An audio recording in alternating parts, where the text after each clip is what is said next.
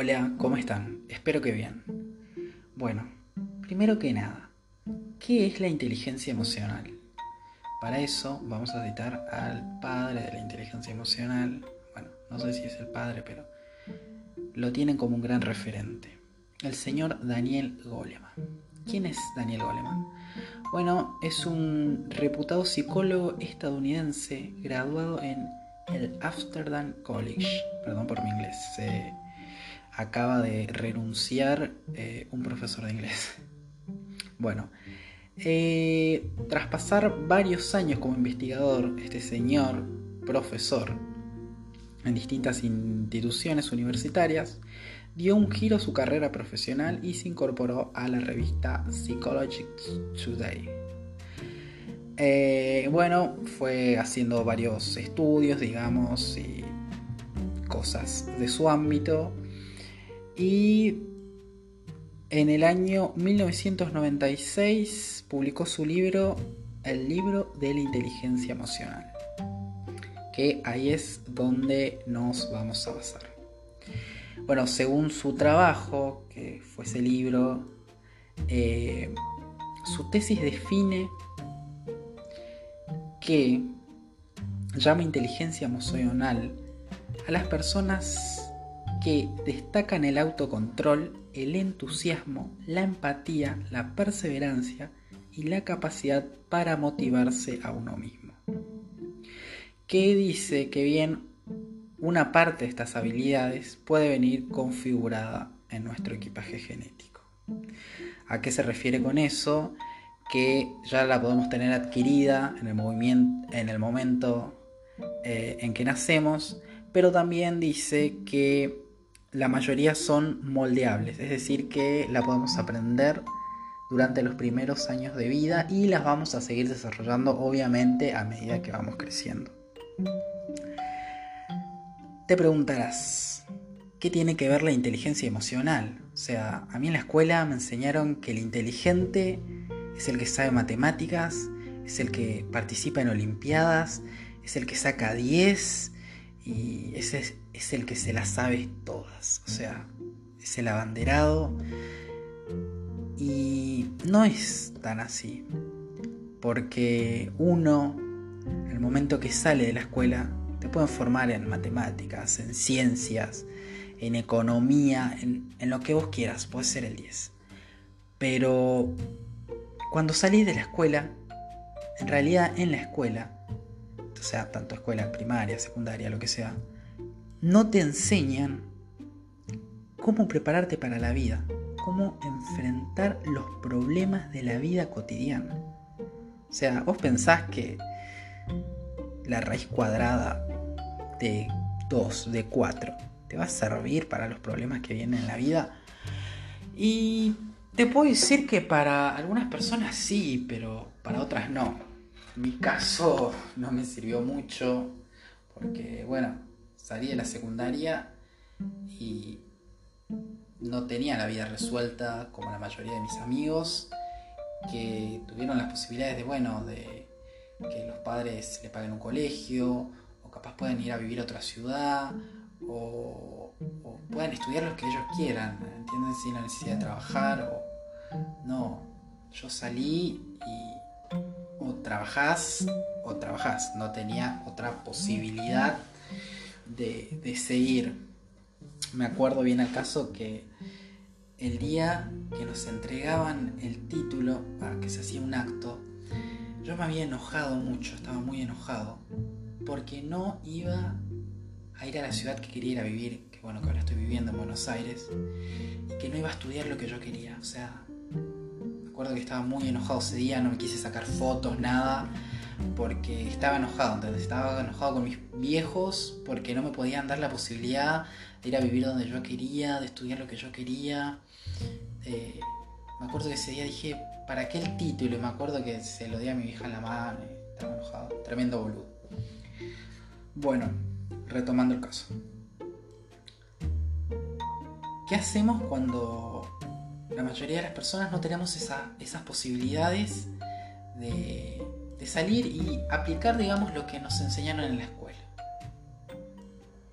Que la inteligencia se mide prácticamente de una sola forma, que sirve para la matemática, para las ciencias, eh, para, el idioma. Es un rebocho, es inteligente, decimos. Pero ¿qué, qué pasa? ¿Qué pasa cuando esos problemas eh, de la vida cotidiana nos superan? Nos superan y no nos podemos recuperar. No nos podemos recuperar de que, bueno, no nos fue tan bien en un parcial, por ejemplo, o en mi caso, que, tenía que enfrentar la realidad, cómo venía, y este es mi caso, porque hay casos peores de que eh, uno tiene que mantener a su familia, o tiene, bueno, a mí me tocó trabajar, inclusive trabajaba antes, o sea, cuando estaba cursando eh, la escuela secundaria a uno no le enseñan cómo manejar esa situación, cómo manejar un poco la, frustración también esa de, por ahí ves a todos tus amigos que sí, se van a otra ciudad, eh, van a estudiar una recarrera, van a tener un refuturo, eh, tienen todo como muy planeado y vos decís, a la mierda, yo no tengo nada, o sea que tengo que laburar acá en mi ciudad, me tengo que quedar acá. Y, bueno, muchas veces uno dice, se convence también y dice, bueno, es lo que me toca. O hay personas que no saben cómo reaccionar ante esa situación. O sea, no saben cómo enfrentarla. Es donde vienen las grandes crisis y es una de las cosas que me llevó a hacer este podcast, es de ver a muchas personas de mi edad o más chicas decir no tengo futuro, eh, ya está, listo, o de, yo ver eso, ¿entendés? Porque yo sé lo que se siente estar en esa situación, de no saber cómo manejar tus emociones, cómo manejar las situaciones, o manejar tus situaciones en base a, mis emociones o a nuestras emociones.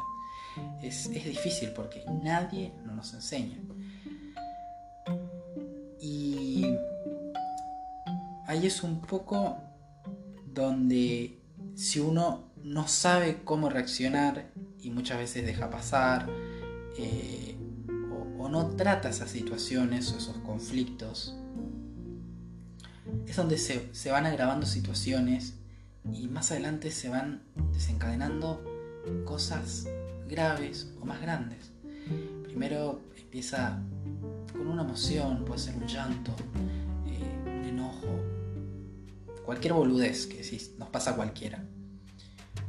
Pero si no sabemos manejar esa situación, esa, esa ira, ese llanto, ese enojo, lo que fuese, como dije, se puede ir agrandando eso, como se puede ir agrandando, perdón creciendo como una bola de nieve que va girando, va girando, aumentando de tamaño, aumentando de tamaño. ¿A qué punto? A qué ese enojo un día se crea un estrés. Ese estrés se sigue acumulando, se sigue acumulando, se crea ansiedad. La ansiedad se crea una depresión. ¿Y quién, quién nos saca de ahí? el único que te puede sacar de ese lugar sos vos mismo. Sos vos mismo. No te saca ni el psicólogo, ni el psiquiatra, ni el coach motivacional, ni, ni el cura, ni el sacerdote. No, sos vos mismo el que te saca de ahí. Pero ¿cómo te vas a sacar de ahí si nadie nunca te enseñó cómo manejar tus emociones? qué tan importantes son como aprender la tabla periódica, como aprender la tabla del 9, como aprender el funcionamiento del cuerpo humano, pero no aprendemos capaz un factor también muy importante que son las emociones. Las emociones juegan roles muy fundamentales cuando somos grandes. Capaz en, en, la etapa de la adolescencia sentimos obviamente los cambios emocionales, hormonales, todo. Pero no se le da mucha importancia porque en, la adolescencia y en la secundaria no dio en todos los casos, obviamente. Se tiene como más un poco de, ese de que a uno por ahí lo, lo mantienen o ese de que la única responsabilidad es estudiar. Y bueno, y se pasa uno por ahí de joda con los amigos y cosas, y cosas va pasando, un año, dos años. Cuando te diste cuenta, se terminó la secundaria, ¡pum! La vida. Y no supiste manejar tus emociones en todo ese tiempo, no trabajaste con tus emociones. Y, y estarás pensando, ¿y, cómo, cómo hago para manejar? Manejar las emociones es todo un tema. No es que de un día para el otro decís, uy, controlo el estrés que tengo, controlo la ansiedad, controlo la ira que me agobiaba durante tres años. No, es un trabajo muy costoso, eh, muy costoso en el sentido de que uno, primero, tiene que darse cuenta de que hay algo que no está bien, que hay un enojo, que hay, hay una reacción de uno como que no concuerda, que no va eh, en el cuadro de las cosas que, hacemos o, que nos pasan, que, que algo afecta, ¿entienden? Tanto a nuestro funcionamiento normal de las actividades que hacemos y relacionarlo con los demás. También uno muchas veces no se da cuenta, eh, me pasó hoy en día, caigo. Eh, o sea, no caigo, pero me doy cuenta de que había personas en mi vida, amistades, etcétera, etcétera, que no encajaban en ningún lugar. No, no, no iba ni con este grupo, ni con este, era como... Yo la veía como una persona conflictiva. O como personas conflictivas, como que, no encajaban, el típico inadaptado que decimos, el inadaptado social. Bueno, ya no se toma ese término, pero eh, antes se decía mucho el inadaptado. Pero te das cuenta que esa persona no es mala.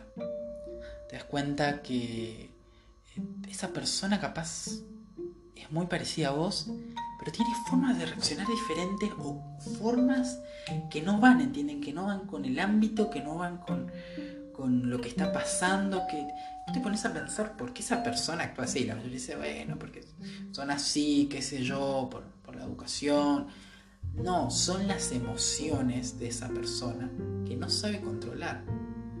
Y eso no solo afecta, decirte, un enojo, un berrinche, el no encajar, sino que afecta a muchas cosas, como, como si, no lo trabajas ahí en ese momento, si no lo trabajas en, ciertas etapas.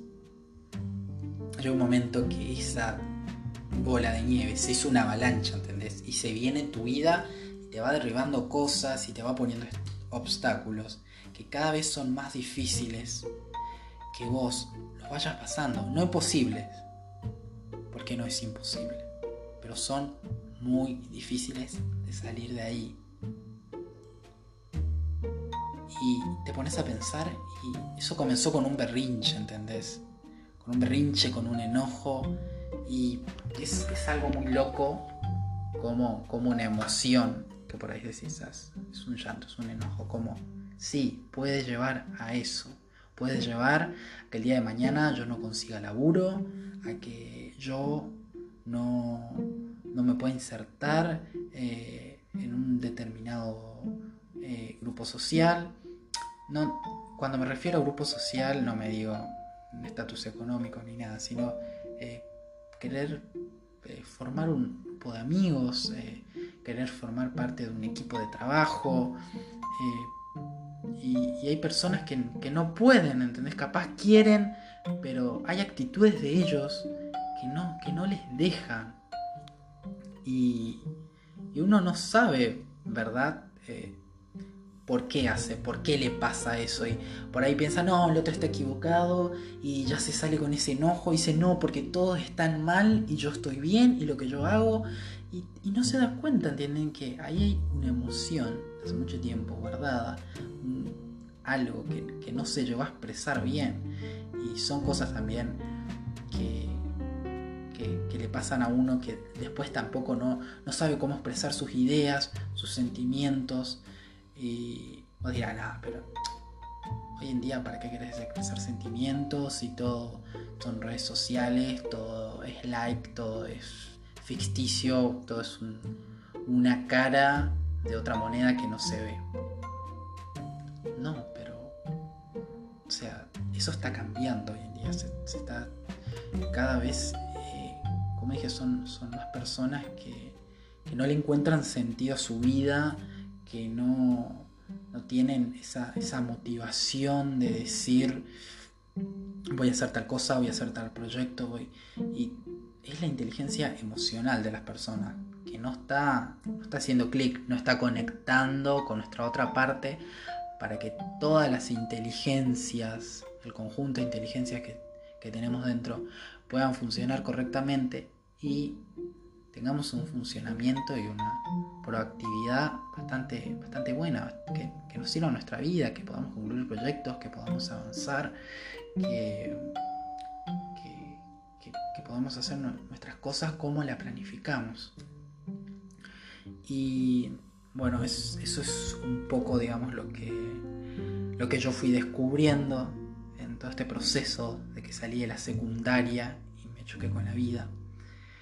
Eh, me di cuenta que había algo más, ¿entienden? Que, algo también hacía ruido en mí, que como que no, no me dejaba no me dejaba dormir por las noches a veces y siempre pensaba en, qué, en, qué, en qué era eso que, me faltaba para, funcionar, para hacer clic, para, para poder seguir avanzando.